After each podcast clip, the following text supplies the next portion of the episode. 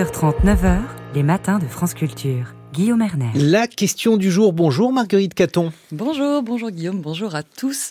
Faut-il rémunérer les étudiants? Faut-il verser à chacun d'entre eux une allocation?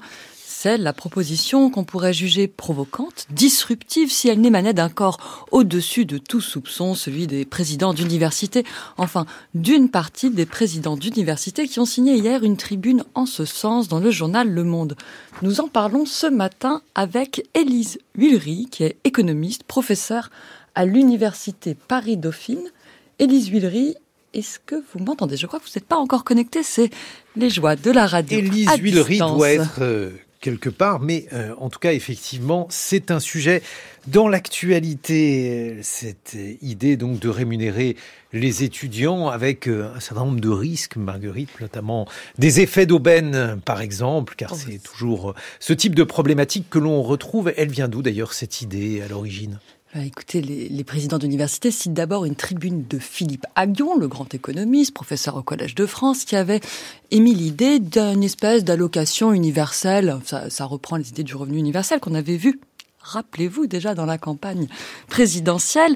Et en fait, l'objectif est double. Élise Huillery nous en parlera dans un instant. Il s'agit évidemment de lutter contre la pauvreté.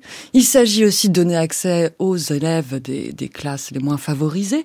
Et puis, il s'agit aussi de changer, disent-ils, disent les présidents d'université, le regard sur la jeunesse, c'est-à-dire de lui donner de l'autonomie, parce que vous le savez, en France, on n'aime pas trop ça. C'est vrai que cette question de, l'autonomie, et autrement dit le fait de, transformer les étudiants en sujet, et de leur permettre, s'ils le souhaitent, de travailler, mais s'ils ne le souhaitent pas, et eh bien donc de leur verser une allocation, et euh, une possibilité qui leur est offerte. Mais euh, est-ce que concrètement, on a des idées de, la manière dont cela pourrait se faire, Marguerite Caton Parce qu'aujourd'hui, il existe des bourses, alors elles sont insuffisantes, mais elles existent et elles peuvent ressembler à une allocation versée aux étudiants.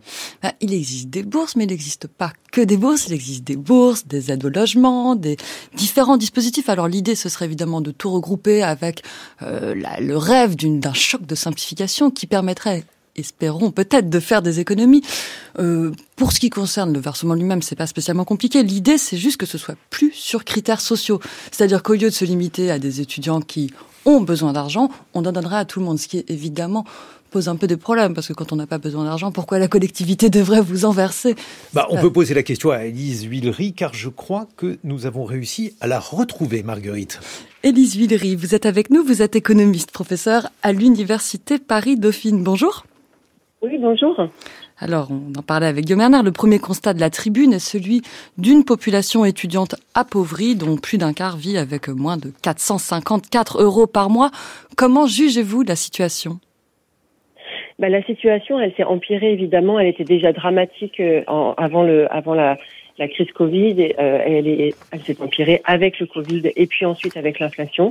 Donc effectivement, on on a des étudiants qui sont très pauvres mais on a aussi des jeunes qui ne peuvent pas faire d'études parce que les, les, financements pour les études, les aides ne sont pas suffisantes. Donc il y a ceux qui font des études et qui galèrent, mais il y a aussi ceux qui ne font pas d'études, qui renoncent parce qu'ils n'ont pas les moyens de se payer des études. Et ça, c'est un, énorme gâchis pour eux individus, mais aussi pour notre société, que des jeunes décident de ne pas faire d'études. Oui, c'est en effet le second constat qu'avance la tribune, celui d'un système de bourse qui ne permet pas aux étudiants des familles modestes d'accéder à l'enseignement supérieur. Et c'est pourtant la mission de ce système de bourse. Là, les objectifs sont clairs, Élise Huillery. Oui, tout à fait. Le système de bourse est fait pour aider les étudiants de milieux populaires et de classe moyenne de participer, d'accéder à l'enseignement supérieur. Malheureusement, le montant des bourses est très faible. Par exemple, un tiers des boursiers au niveau zéro ne touchent que 100 euros par mois pendant 10 mois. Donc c'est extrêmement peu, 100 euros par mois, quand il faut habiter en dehors du logement familial, quand il faut donc avoir euh, également un équipement, un ordinateur euh, et, euh, et, se payer ce logement et se nourrir. Ça n'est absolument pas possible de le faire avec 100 euros. Donc pour des parents qui ont des revenus très modestes, le SMIC, ça n'est pas possible d'envoyer leur enfant dans une ville universitaire euh, pour étudier avec une bourse aussi faible. Donc effectivement, il y a un vrai montant, il y a un vrai enjeu sur le montant des bourses qui est beaucoup trop faible aujourd'hui pour permettre véritablement l'accès à l'enseignement supérieur. Et d'ailleurs, on voit que seulement 40% des, des, enfants de familles qui sont dans les 10% les plus pauvres euh, font d'études. C'est seulement 40% qui font des études. Donc c'est beaucoup trop peu, effectivement, au regard de, du montant des bourses. Vous dites un problème de montant et il y a eu une revalorisation déjà quand même l'année dernière, même si ça ne donne que 37 euros par mois de plus en moyenne. Il y a une question qui est aussi celle de la cible, parce que l'étendue est relativement vaste de ce système de bourse. On touche normalement 750 000 étudiants. Qu'est-ce que vous en pensez, Élise Villery alors actuellement, il y a environ 30, 37% euh, des étudiants euh, qui touchent des bourses. Donc ça veut dire euh, un, un, gros tiers des étudiants. Et en fait, on l'a déjà dit, hein, pour la très grande partie d'entre eux, les bourses sont très faibles. 100, 150 euros par mois. Ça ne sont pas, c'est seulement euh, très peu d'étudiants qui ont euh, le montant maximal de, de, de, près de 600 euros par mois. Donc, on a un montant de bourse pour ces 37% mais effectivement, il faudrait aussi euh, étendre en fait le système des bourses, non seulement relever le niveau, mais aussi l'étendre aux classes moyennes euh, aujourd'hui qui ne sont pas concernées par le système des bourses. Or, les classes moyennes ont besoin aussi de soutien financier pour permettre à leurs enfants de faire des études en dehors du logement familial dans des villes dans lesquelles euh, il faut trouver un logement. Donc il faudrait effectivement euh, élargir la population qui bénéficie de ces bourses. Sylvie Retailleau, la ministre de l'Enseignement supérieur, annonçait vendredi 8 septembre une réforme structurelle du système de bourse. Alors il semblerait que le système à sept échelons soit voué à disparaître. Est-ce que vous savez ce qu'envisage le ministère? Alors non, je ne sais pas ce qu'envisage le ministère. Je n'ai pas eu l'occasion euh, de, de, de, discuter avec euh, le ministère de leur projet.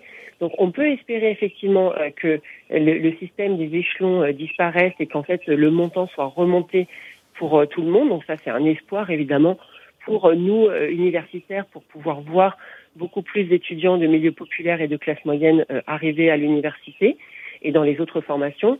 Et on peut espérer donc qu'il y ait un relèvement général et on pourrait aussi espérer qu'il y ait une extension, effectivement, comme on l'a dit, aux classes moyennes et pas seulement aux classes populaires. Est-ce que, de votre... je ne le sais pas. Est-ce que de votre point de vue, Edith Villery, une allocation universelle serait envisageable sur le modèle danois comme le promeut la tribune des présidents d'université? Alors, l'allocation universelle, donc en plus de toucher les classes populaires et les classes moyennes, elle toucherait également les classes aisées, euh, ce qui est une logique assez différente. Hein. Moi, mon souci, c'est vraiment de réduire les inégalités euh, sociales dans l'accès à l'enseignement supérieur. Et euh, si on veut une allocation généralisée qui touche également les classes aisées, on est dans une logique assez différente où en fait on espère donner de l'autonomie à tous les étudiants, quelle que soit l'origine familiale, pour qu'ils puissent décider indépendamment de leurs parents, pour qu'ils puissent être complètement autonomes financièrement, indépendamment de leur famille. Donc ça, c'est une logique, on va dire, c'est l'étage du dessus. On va d'abord commencer par donner des bourses véritablement euh, plus élevées aux classes populaires et aux classes moyennes. Et ensuite, si financièrement on peut se permettre, pourquoi pas aller faire cette euh, allocation universelle qui euh, simplifierait évidemment le système et la lisibilité aussi pour les étudiants, mais qui toucherait des, des, des enfants qui, enfin des enfants de famille qui aujourd'hui n'ont pas trop de mal à payer des études. Donc c'est c'est un, autre, un autre objectif d'autonomie et pas celui de réduction des inégalités. Oui, on entend bien qu'il y aurait des, des, problèmes budgétaires qui se poseraient pour réussir à verser à tous cette allocation universelle. Et pour l'instant, vous le disiez, mieux vaut se concentrer sur des bourses plus étendues. Merci beaucoup, Élise Huillery. Je rappelle que vous êtes économiste, professeur à l'Université Paris-Dauphine, spécialiste de l'éducation. Merci, Marguerite Caton.